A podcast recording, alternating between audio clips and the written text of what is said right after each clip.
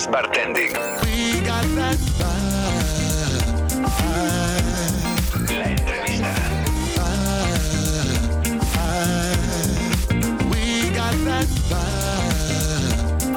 Guest Bartending. La entrevista. Si un tío como Borja Cortina nos habla de Berto, tenemos que conocerle. Más de su carrera por diferentes concursos, necesitamos sentarnos en la butaca de su patio. Hoy en The Guest Bartending tenemos a Alberto Díaz. Berto, ¿qué tal Alberto? ¿Cómo estás? Muy buenas, Hugo. Pues aquí estamos bien. Muy bien, ¿no? Sí. Vale, bueno, la primera pregunta es, eh, ¿quién es Berto para la gente que no te conozca?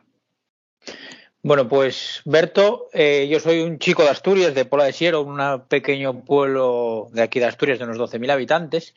Y ahora mismo soy el bar manager y copropietario del patio Butacas, junto a mi socia Tania. Vale. Eh, ¿Cuál es tu formación? Pues no- yo tengo una formación universitaria nada relacionada con el mundo del bar, que, que es la rama de topografía, ¿vale? Pero llevo dedicándome desde los 17 años al mundo de los bares. Primero en la noche y ya un poco más enfocados en el mundo de la costelería desde el 16, más o menos. Vale, vale. ¿Y cómo te picó el bichillo de meterte en el mundo de la costelería?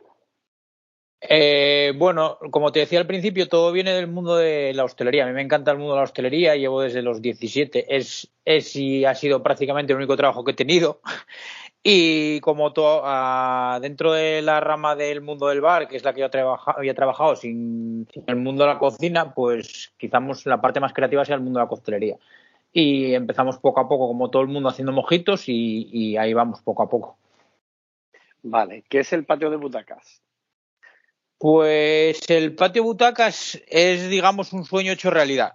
Es decir, eh, nosotros eh, desarrollamos el concepto del patio butacas mucho antes de su creación. Teníamos muy claro cómo queríamos que fuera, qué era, qué sentido iba a tener, cuáles eran nuestras expectativas, la dirección que todo iba a llevar, y lo único que no teníamos era el local, la ubicación, dónde, dónde íbamos a tener tiempo.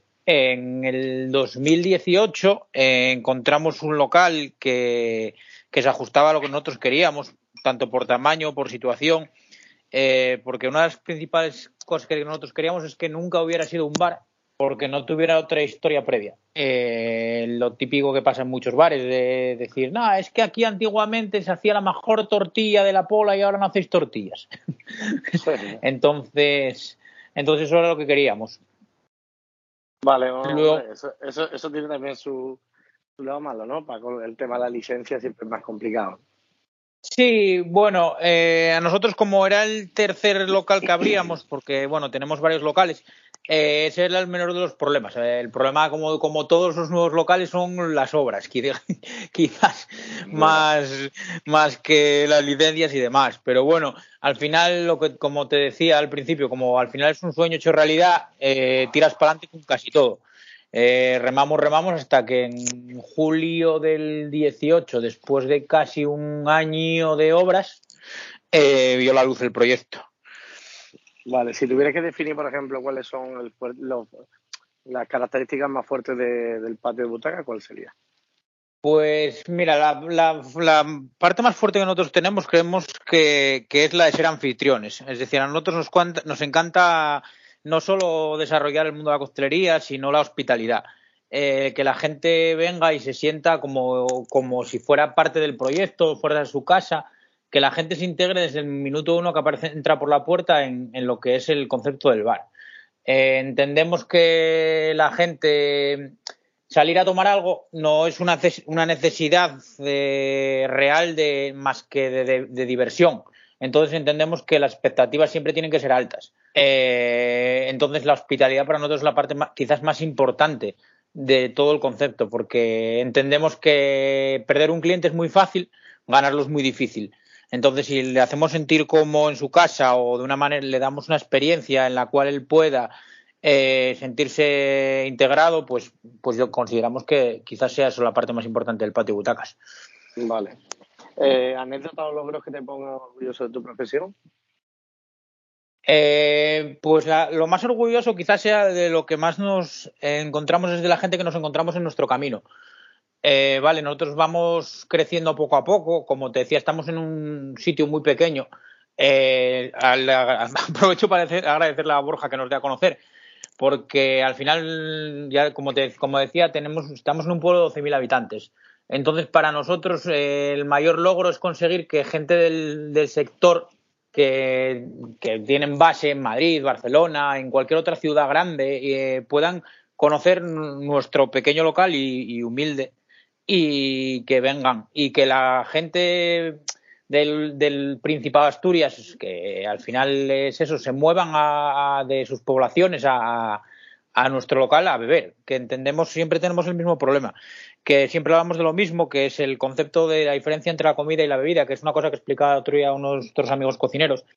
La gente se mueve kilómetros por comer sin ningún tipo de problema. Ahora, moverse a beber es bastante más complicado el tema de, del coche, el tema del alcohol, bueno, es complicado. Entonces, para no, nosotros que, es un que, lo más orgulloso es que la gente se pueda mover. Que como no te ofrezcan algo diferente, dice, hostia, para tomarme una copa, me la tomo sí. cerca o me la tomo en el centro. Sí, me la tomo al lado de casa y me puedo tomar dos, tres sin preocuparme del coche y al final estamos en esa, estamos en esa línea. Mm, vale. La quinta sería personas que han influido en tu carrera. Pues mira, una de las personas que quizás me haya más influido por lo primero, al primero que conocí, digamos, de, de, este mundo del sector, cuando nos empezó a picar el gusanillo, fue a Borja, precisamente, en una formación.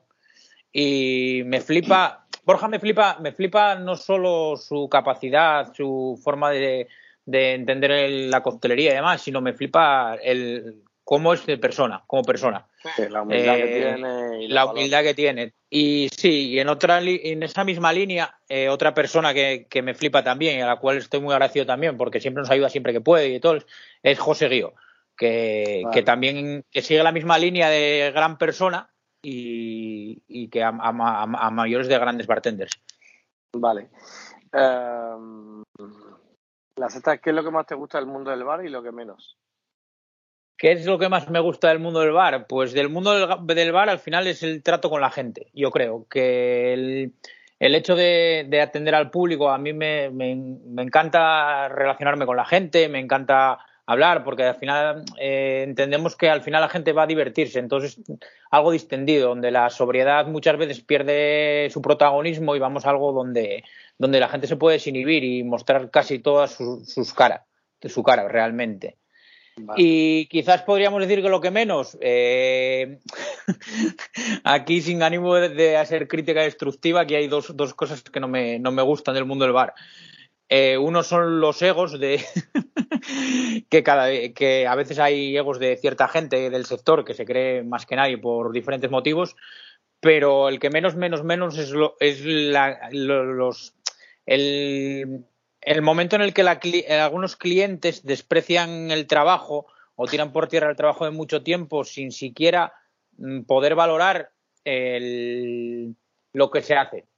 Eh, yeah. Con esto me refiero, nos han pasado cosas del, del típico crítica destructiva en el, Sí, en las redes sociales y demás. De, hecho, de gente que ni siquiera eh, recuerdo una anécdota de un día, un, un, chico que se permitió el lujo de criticar con la que su crítica consistía en de cócteles no tienen ni idea. Y esto lo, lo, después de haber llegado, tomar un café, estar tres minutos en el bar e irse, sin haber visto la carta, yeah. ni nuestra manera de trabajar, ni nada, simple y llanamente. Y tampoco desconocíamos muy bien el porqué del café, que tampoco. Yeah. Bueno, esto sabes qué pasa. Bueno, primero, normalmente eh, nos anima mucho más una crítica negativa a escribir que una positiva. Y la sí. segunda es que hay veces también que desde nuestro lado esperamos de que el cliente sepa mucho.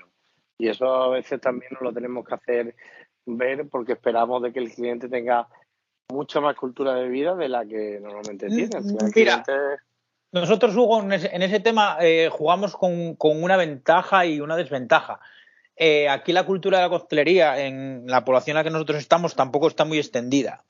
Eh, quitando un bar que durante muchísimos años iba haciendo unos gisbis espectaculares, unos silverfish más bien, eh, aquí la cultura de la coctelería prácticamente no está extendida. Entonces jugábamos con una ventaja que era que prácticamente era todo novedoso, pero también jugábamos con la desventaja de que prácticamente todo lo que hacíamos era, era una lucha era una lucha constante, porque te explico, eh, la media edad de nuestra clientela es de 30 y muchos, 40, 50. ¿vale? Y sin embargo, nosotros somos gente joven, 20 y muchos, 30 y algo, ¿vale? Eh, entonces, eh, hacer ver a, a, gente que lleva, como ellos dicen, 30 años tomándose copas y que luego les digas tú que vamos a utilizar un elementos como un jigger, que era como si aquí, aquí era como si fuera algo diabólico.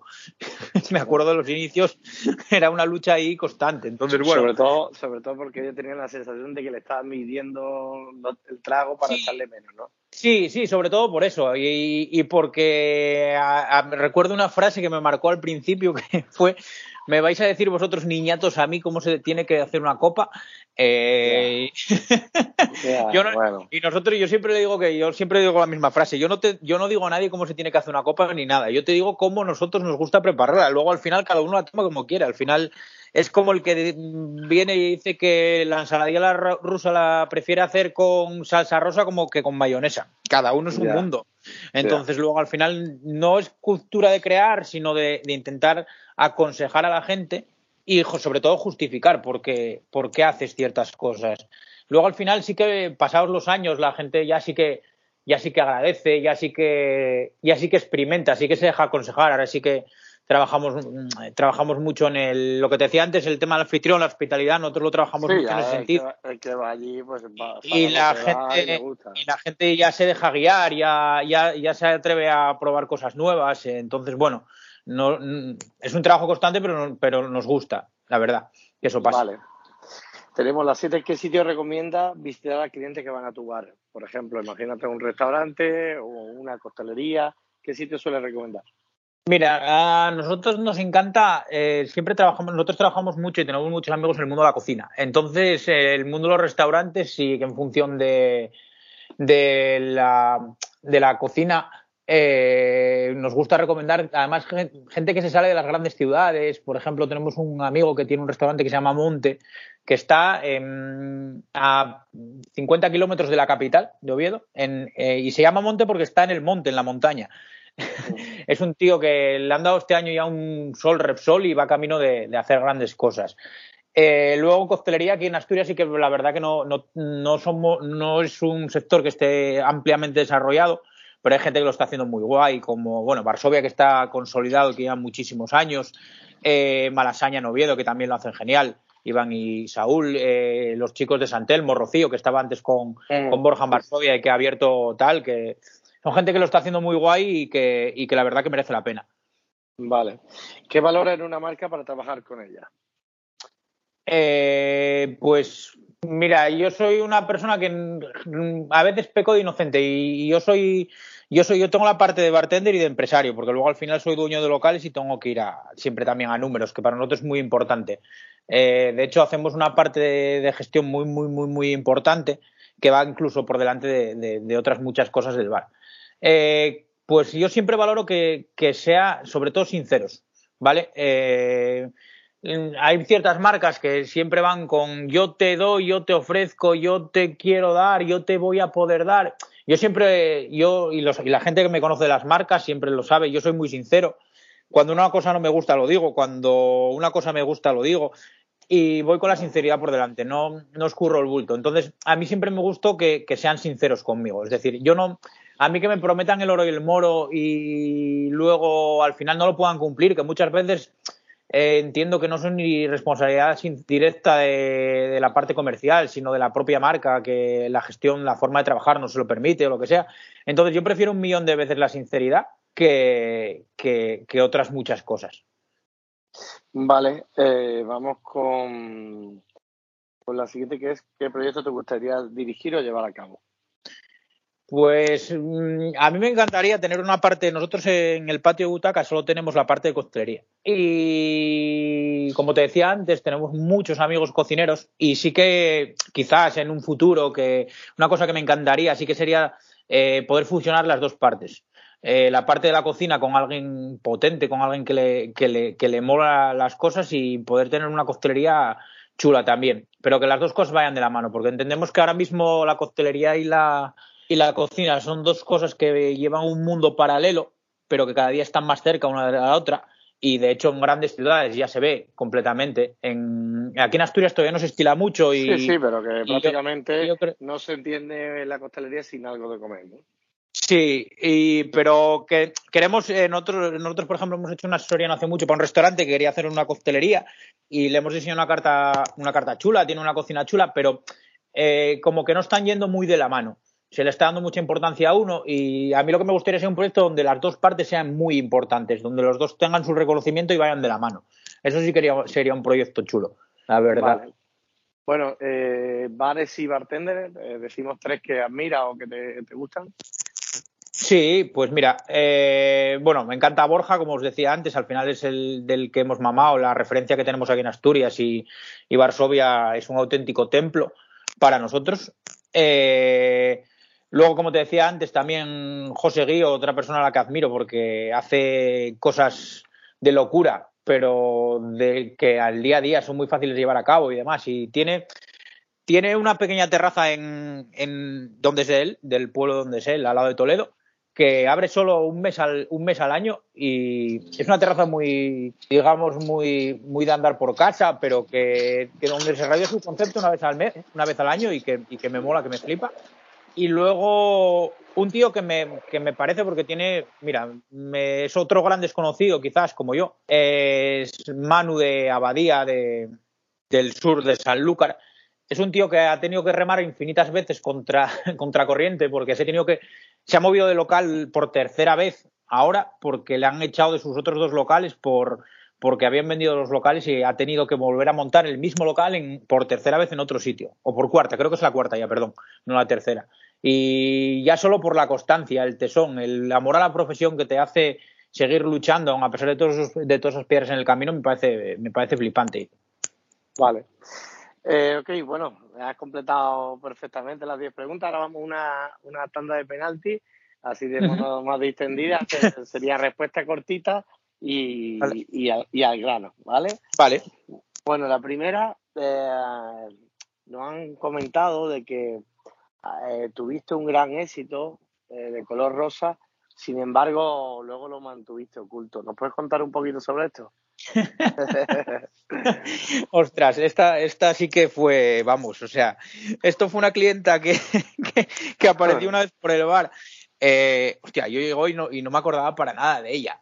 Eh, y llegó a, se acercó a la barra. Nosotros tenemos, nuestra terraza del local está en, cruzando una carretera al otro lado. Está como pues, a 10, 12 metros. Hay tramos de hay meses que están a 20 metros del local. Y ella estaba sentada en la terraza un verano, eh, finales de verano, casi septiembre, y se acercó a la barra desde el otro lado porque quería hablar con, no sé si muy bien, si conmigo o con mi compañero, que decía que le habíamos, hacía un año y, pico que había venido de vacaciones y le habíamos servido un cóctel. Eh, que, que si se lo podíamos poner, nos quedamos a cuadros como diciendo, ¿pero qué? Y dijo, ella, era rojo. Eh, bueno, algo, algo más que nos puedes decir. No, alguna vajilla no, pero ¿cómo no te vas a acordar? Bueno, nos echó hasta la bronca, porque no nos acordábamos de ella ni de lo que había tomado. Entonces, bueno, era como un poquito gracioso eso. eso. Nos echó la bronca de una manera extendida, pero me hacía gracia porque luego al final es una cosa que, es cuanto menos simpática, la verdad.